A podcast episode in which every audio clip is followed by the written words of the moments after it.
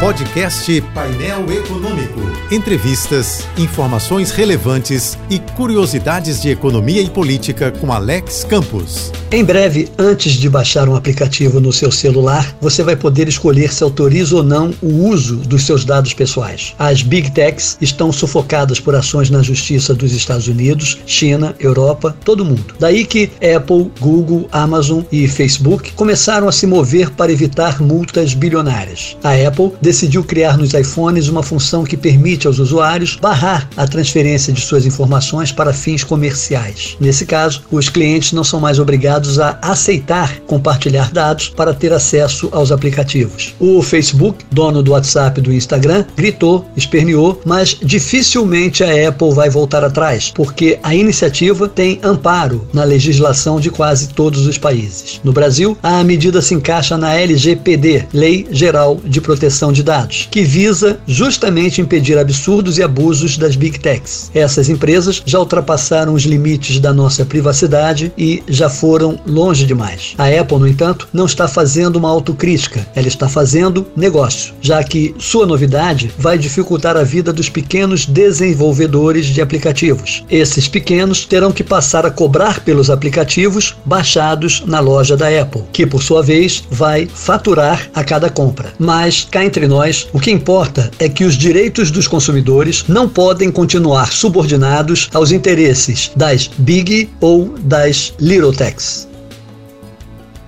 Eu sou Alex Campos.